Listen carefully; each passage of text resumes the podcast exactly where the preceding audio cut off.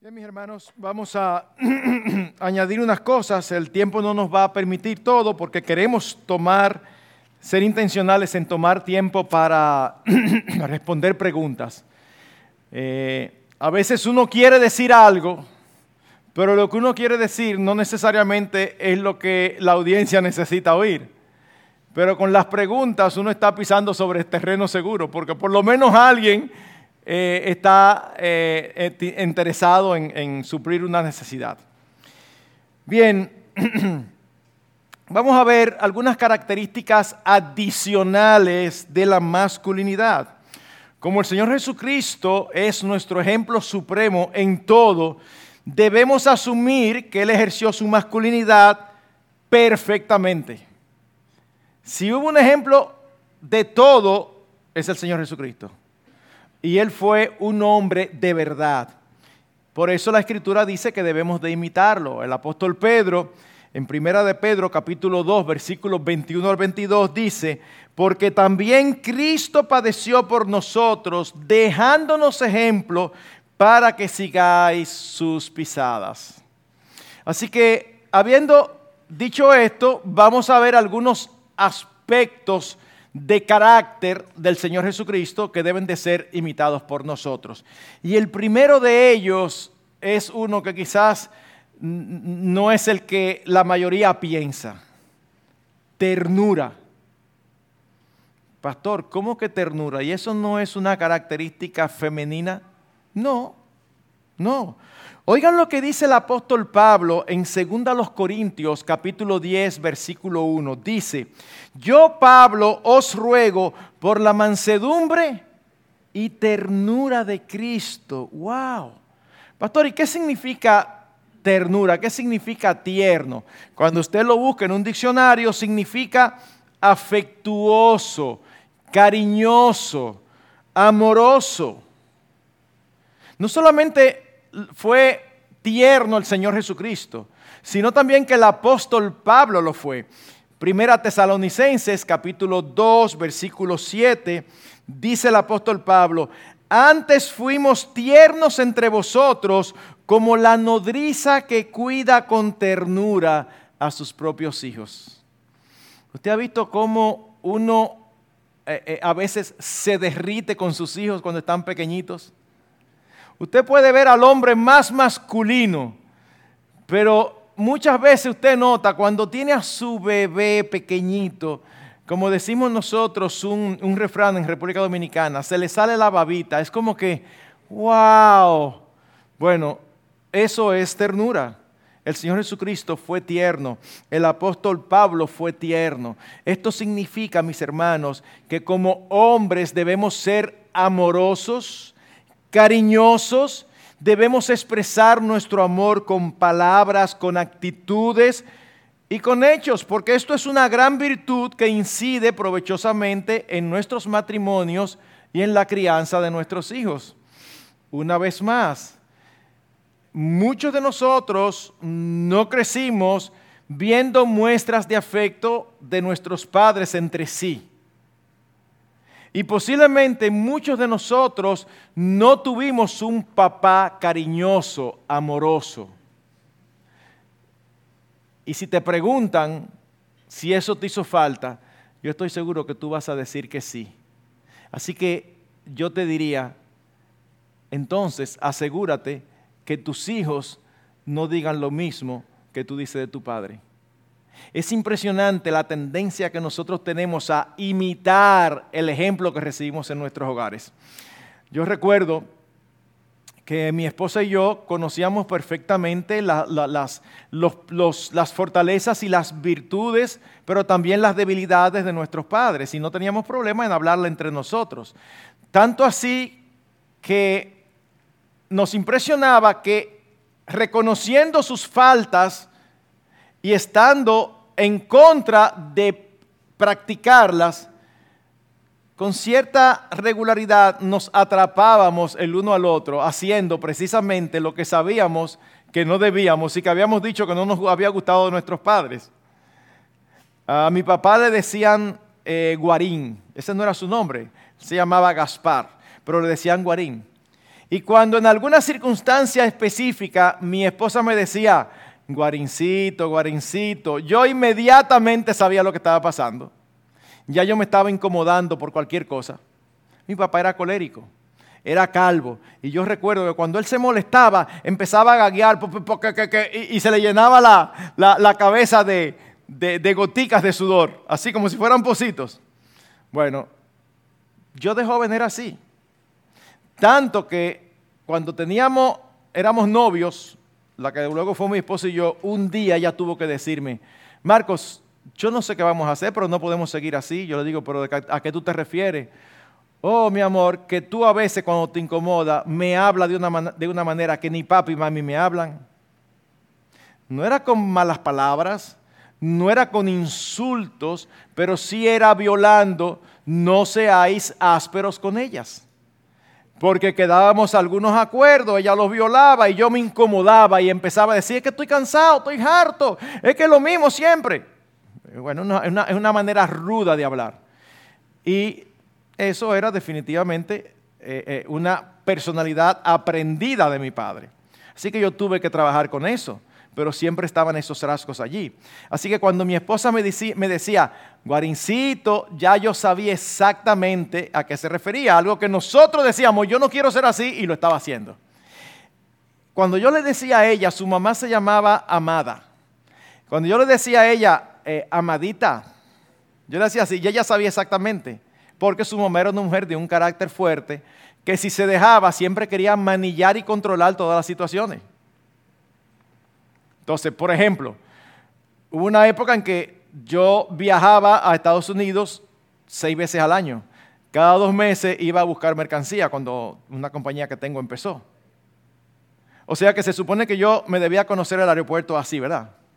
Bueno, pues en ocasiones le decía a mi esposa, solamente para poner un ejemplo, en ocasiones le decía a mi esposa, eh, mi amor, vamos a aprovechar, vete conmigo. Vámonos dos o tres días antes para que podamos tener un tiempo relajado nosotros. Ay, sí, feliz. Ok, cuando llegamos al aeropuerto, íbamos caminando, usted la veía a ella, eh, aquí a la izquierda.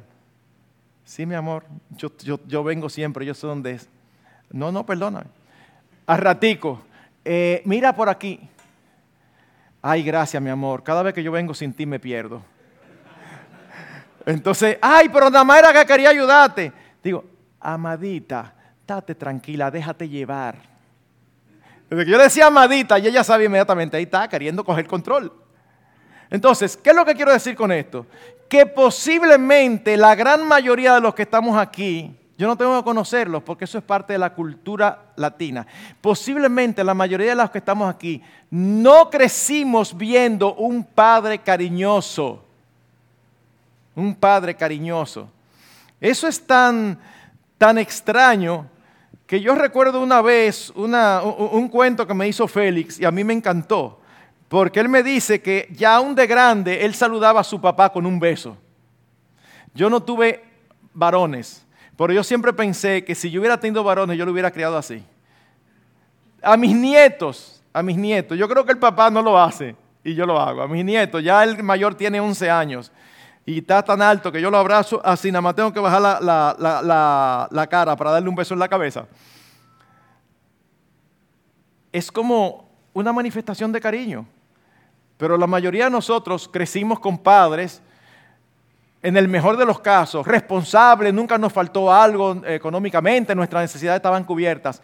Pero ese afecto, ese amor expresado. Estoy seguro también que la mayoría de nosotros no crecimos viendo a nuestros padres siendo cariñosos con nuestras madres. Que uno puede decir, no, no, no, mientras yo crecía era obvio que el, el la debilidad de papá era mamá. ¿Sabes qué? Si tú estás criando, provéele eso a tus hijos. Que tus hijos sepan que tú los amas profundamente, pero que su mamá va primero ama a tu esposa delante de los hijos. Y si están solteros, conviértanse ahora en los hombres que saben ser cariñosos, que saben expresar amor. Oigan este consejo que un padre le dio a su hija. Le dijo, no le pongas atención a aquel hombre que no sea capaz de expresar sus sentimientos. Ay, si alguna muchacha que a los solteros de aquí les interesa, el papá le dijera así, ya estarían descartados. Repito, dice, no le pongas atención a aquel hombre que no sea capaz de expresar sus sentimientos. Uf. Dice un pastor muy conocido, la espiritualidad, este texto, e, esta cita me encantó. Escuchen esto. La espiritualidad verdadera de un líder de la iglesia no se mide mejor por la manera como dirige una reunión de diáconos o de ancianos, ni por la forma como da su clase de escuela dominical, ni por la manera como habla desde el púlpito, sino por la manera como trata a su esposo e, a su esposa e hijas e hijos en la casa cuando nadie más lo está observando. En ningún lugar se prueba mejor nuestra relación con Dios que en la relación que llevamos con nuestra familia. El hombre que actúa en su papel como dirigente espiritual en la iglesia, pero que carece de amor y cuidado en su hogar, es culpable del más grande fraude espiritual. Uf, qué duro. Lo que está diciendo es, si tú eres pastor, y tú eres una maravilla y todos los hermanos hablan bien de ti. Pero cuando tu esposa le dice, ay, a mí me encanta tu esposo porque él es tan amoroso. Y tu esposa dice por fuera, ay, gracias. Y por dentro dice, así quisiera yo que fuera en la casa. Eh, eso es un fraude. Eso es un fraude. No, no, no, no, no. Debemos ser intencionales. Y alguien dijo esto me gustó muchísimo también. Los hombres nunca son tan varoniles como cuando son tiernos con sus hijos, ya sea sosteniendo a un bebé en sus brazos, mostrándole amor a su muchacho aún en edad escolar o abrazando a sus hijos adolescentes y adultos. Nunca son tan varoniles cuando son tiernos, como cuando son tiernos con lo suyo. Wow, wow, wow. Mis hermanos, es evidente que esto no se logra de un momento a otro, a menos que sea parte de la personalidad. Hay algunas, algunas personas que nacen con este chip incluido. Si, si usted nació con eso, dé gloria a Dios. Pero la verdad es que en la mayoría de nosotros ese chip no viene. Y entonces lo dejamos así. Ah, yo soy así. No, no, no, no, no. Aquí no importa cómo tú y yo seamos, es cuáles son los aspectos de carácter que debemos cultivar, cuáles son los aspectos de una masculinidad bíblica que debemos ser intencionales en desarrollar. Y eso es una responsabilidad tuya y mía. De hecho, eh, siempre es importante sobre todo para los que tienen hijas. Cuando llega ese momento, los que tienen hijas pequeñas quisieran que ese momento nunca llegara, pero llega. Yo recuerdo cuando mis hijas estaban pequeñas, yo bromeaba y decía, no, no, no, yo tengo ahí en mi casa el bate preparado para el primero que se acerque a, cortejarlas. Pero era una broma porque eh, eh, era una forma de decir, déjenme disfrutar a mis hijas, no me hablen de eso todavía, que ahora lo que tienen son 10 y 12 años, espérense, eso va a llegar. Y cuando llegaron los que fueron a, cortejarlas, ¿verdad? Y se las llevaron, pues nada, ya yo estaba listo como padre, pero ninguno quiere que a su hija se la lleven. Pero eso llega y es ley de vida. Y si usted está criando hijas, una de las cosas que usted debe enseñarle a sus hijas cuando alguien la corteja es fijarse cómo ese muchacho trata a su mamá y a sus hermanas. Fíjense cómo trata a su mamá y a sus hermanas. Porque si no trata a su mamá y a sus hermanas como un caballero, con ternura y con delicadeza, no hay ninguna razón para esperar que te trate a ti así. Enséñale eso a sus hijas. Sí, lo que pasa es que ellos no se llevan bien porque su mamá es muy fuerte y sus hermanas son impías. Eh, uno siempre encuentra todos los argumentos. Mira, no importa si son creyentes o no. Si tú ves a un hombre que no trata con ternura, con cariño, con delicadeza a su mamá y a sus hermanas, sal huyendo. Porque él puede mostrarse una maravilla ahora que está tratando de conquistarte. Pero ese, e, eso, e, el chip que él tiene es el de tratar a su mamá y a sus hermanas. Y ya cuando entre en confianza y te tenga, así es que va a actuar. Entonces, si usted tiene hijas, usted debe de acostumbrarles.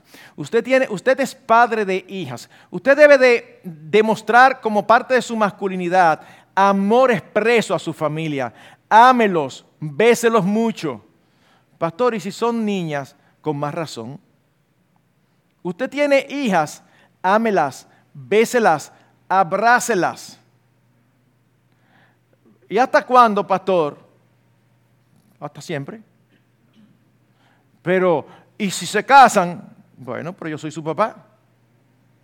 O sea, yo recuerdo una foto que andaba por ahí. Un día estaba mi hija mayor en la casa, yo estoy sentado, vamos a tomar una foto. Y ella viene corriendo, pa, y se me sienta en las piernas. Y uno de los hijos viene y se le sienta en la pierna a ella. Entonces ahí está la, la foto y estamos los tres uno arriba de otro. Porque hay un trato y un amor que ha sido cultivado. ¿Saben lo que nosotros sembramos cuando hacemos eso? Nosotros estamos sembrando en ellas que no tengan esa fuerte sensación de la falta de un hombre en su vida. Pero no es lo mismo, claro que no es lo mismo el amor de un padre que el amor de uno que va a ser su compañero. Pero muchas veces, no siempre, pero muchas veces, usted ve a las jovencitas de 14, 15 años que ya están desesperadas por tener un novio. Y muchas veces se ha influenciado por la cultura, pero muchas veces saben cuál es el problema, que ellas no saben lo que es el amor de un padre. No hay un hombre en su vida que les haya prodigado el amor de un hombre, el amor masculino. Y vuelvo y repito, aunque es un amor totalmente diferente, sano, que solamente es un amor padre-hija, no hay ningún tipo de aspecto sexual involucrado eso le da estabilidad emocional a nuestras hijas. Así que, mi hermano, eh, trate con todo cariño, con todo amor a sus hijos, sean varones o sean hembras. Hágalo por amor a sus almas y estará imitando así el carácter del Señor Jesucristo. Eh,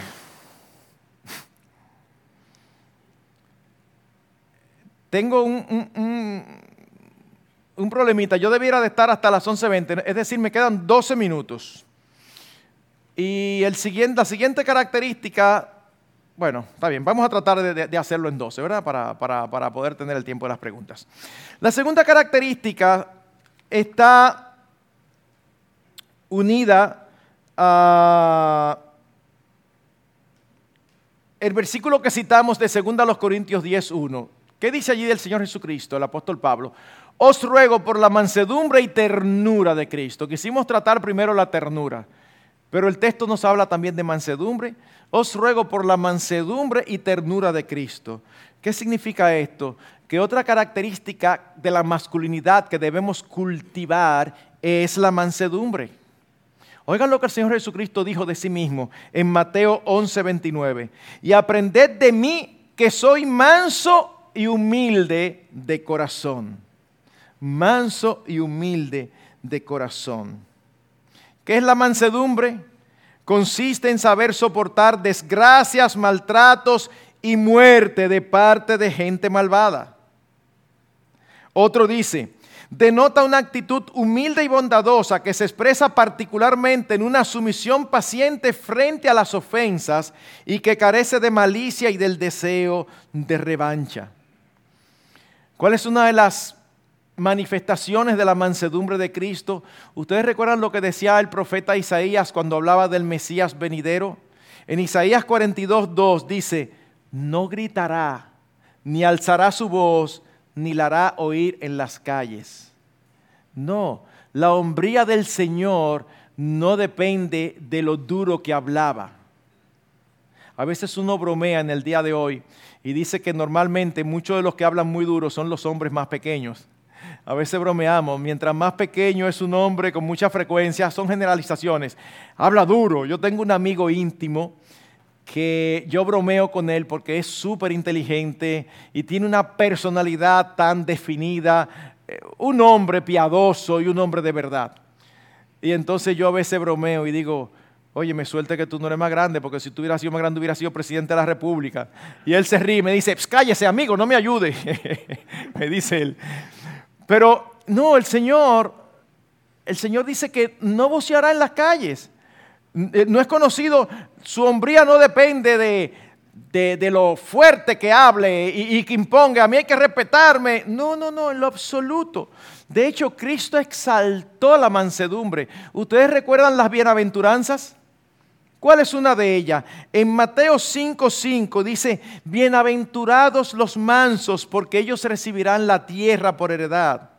El Señor exalta la mansedumbre, esa inclinación a dejar pasar, esa inclinación a no defenderse de las ofensas de los demás. No hay problema, tranquilo. Es una actitud totalmente contraria a alguien del inicio de la generación humana en la tierra. Ustedes recuerdan a Lamec, poco tiempo después, uno de los descendientes de Caín. ¿Qué dice él en Génesis 4, 23, 24? Un varón mataré por mi herida y un joven por mi golpe. Si siete veces será vengado Caín, Lamec en verdad setenta veces siete lo será. ¿Qué está diciendo él? Mira, si Caín será vengado, hay de aquel que se meta conmigo. Este tipo de hombre que dice, a mí que no me buscan, que me encuentran. ¿Te ha visto aún esas personas que parecen ser mansas? Pues son tranquilitas, no andan buscando pleito, pero aún esos a veces dicen, tú sabes que yo soy tranquilo, que yo no me meto con nadie, pero que no me busquen porque me encuentran. Ya ahí se perdió la mansedumbre. E, es una mansedumbre postiza. Es como mansedumbre mientras no se metan conmigo. No, es que la mansedumbre es mientras no se metan y también cuando se meten. No, es que, es que no estamos siempre dispuestos a defender nuestro honor y nuestros derechos, porque yo no permito que a mí se me... ¿Cuántas veces hemos oído eso? Yo no permito, bueno, el Señor permitió muchísimas cosas. ¿Usted recuerda en la imagen del Señor Jesucristo en Isaías 53? Como cordero fue llevado al matadero, no abrió su boca delante de los que le vituperaban. ¡Wow! Siendo el Señor, siendo el creador de lo que le estaba maltratando. Y tú no dices nada, mira lo que te acusan. Dice, el Señor no dijo nada. Tú no sabes, tú no me vas a responder, tú no sabes que yo tengo autoridad para, para soltarte. Una autoridad que no tendría si mi padre no te lo hubiera dado. Ya, tan sencillo, tranquilón. Wow. Mansedumbre no significa debilidad, sino poder bajo control. Son cosas diferentes. Como dice un autor eh, analizando este texto, dice, puesto que el favor de Dios significa todo para el hombre manso, él ha aprendido a soportar con gozo el despojo de sus bienes, sabiendo que tiene una herencia mejor y perdurable. Sin embargo, la mansedumbre no es debilidad, no, consiste en tener una columna vertebral de goma. No es una característica que haga que la persona esté dispuesta a doblegarse ante toda brisa. No, no, eso es, eso es una confusión. Mansedumbre es mostrar un carácter sumiso ante la provocación. Es la disposición a sufrir y no causar daño. La persona mansa deja todo en las manos de aquel que le ama y le cuida. La persona mansa es pacífica y pacificadora, es de trato suave y que como dice Proverbios es alguien que tarda en airarse. Aún más, Tú y yo todos estamos llamados a ser mansos. ¿Por qué? Porque la mansedumbre es una manifestación, una de las manifestaciones del fruto del Espíritu. Si el Espíritu está en ti y en mí como creyentes, nosotros no tenemos excusa para no ser mansos.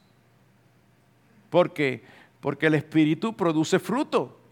Y parte del fruto, gozo, amor, paz, paciencia, benignidad, bondad, fe, mansedumbre, templanza, dominio propio, mansedumbre. Cuando el Espíritu está en nosotros y nos llena, una manifestación es que nos convertimos en hombres mansos. La mansedumbre no es opuesta a hablar con autoridad, o con fervor o con firmeza cuando las circunstancias lo requieran. No, no, no, no, no. Ni es tampoco no mostrar indignación ni reprender con fortaleza. Nosotros tenemos dos ejemplos que son geniales. ¿Ustedes recuerdan lo que dijo el Señor Jesucristo de Moisés? ¿Qué dijo? Que era el hombre más manso sobre la tierra. ¿Qué hizo Moisés cuando bajó del monte y vio al pueblo desenfrenado? ¿Qué hizo? Extrayó las tablas de la ley y las rompió de indignación. Nosotros no vemos en ningún momento que se le haya llamado la atención a Moisés por eso. Sin embargo, más adelante, en un momento cuando se le dice, habla la roca, él estaba cansado del pueblo hastiado. Y dice que la golpeó con ira. Y eso le causó que no pudiera entrar a la tierra prometida. Y si usted como yo, uno lo lee, y eso nos muestra la pobre comprensión que tenemos de la santidad de Dios. Pero si usted como yo, uno lo lee y uno le da pena, uno quisiera, ya eso pasó, pero uno quisiera como interceder por Moisés. Ay Señor, dale un chance. Porque uno viene leyendo, mira Señor todo lo que él hizo y, nada más por eso tú no lo vas a dejar entrar. Pero ¿cuál es la diferencia? Oh, la diferencia es fundamental. Él se indignó porque el nombre del Señor estaba siendo mancillado. Pero cuando golpeó la roca, en su mente no estaba el nombre del Señor. Es que estoy harto de este pueblo. Ya tiene que ver conmigo. No es el Señor Jesucristo que dice, aprended de mí que soy manso y humilde. Eso es lo que el Señor Jesucristo dice del mismo. Y qué tan manso nosotros vemos a Cristo cuando entra al templo y saca a los cambistas y a los vendedores. ¿Cómo uno concilia esa escena con la mansedumbre de Cristo? Bueno, porque el manso no está preocupado por su nombre, por su reputación, ni por su persona. Pero cuando el nombre del Señor es mancillado, esa es otra historia. Ustedes recuerdan que él dijo, ustedes han hecho cueva de ladrones la casa de oración. Él estaba indignado porque el nombre del Señor estaba siendo vituperado. Y hay lugar para indignación y para fortaleza y aún para acciones que puedan parecer duras siempre y cuando el nombre del Señor sea vituperado. En otras palabras, ¿qué distingue al hombre manso? El hombre manso no está preocupado por sí mismo, no está preocupado por su nombre, no está preocupado por su reputación. Mansedumbre y ternura están íntimamente relacionados. La mansedumbre se refiere a la virtud interior, la ternura se, se refiere a su expresión externa. El mundo desprecia la mansedumbre y la ternura como un estilo de vida, pero Dios ha determinado que en nosotros los creyentes sea una forma de vida. Por eso dice Colosenses 3:12, vestíos pues como escogidos de Dios, santos y amados, de entrañable misericordia, de benignidad, de humildad, de mansedumbre y de paciencia. Y la mansedumbre normalmente va unida a la humildad. Efesios 4:2, con toda humildad y mansedumbre, soportándoos con paciencia los unos a los otros en amor. Así que permítanme resumir con el testimonio de un padre. Dice este hombre, un hombre ya maduro, dice, todos en mi familia son mayores y los hijos se han ido. Pero si tuviera que hacer todas las cosas de nuevo, oigan esto, esto es lo que haría. Amaría más a mi esposa frente a mis hijos. Haga eso, que sus hijos vean que su esposa es un tesoro para usted. Me reiría más con mis hijos. No haga de su casa, un regimiento militar, un destacamento. Es una familia, ría, se goza con ellos desde que están chiquiticos. Enséñele a reírse, a tener sentido del humor. Y dice él, me reiría tanto de nuestros errores como por nuestras alegrías. Escucharía más, incluso al más pequeño de todos.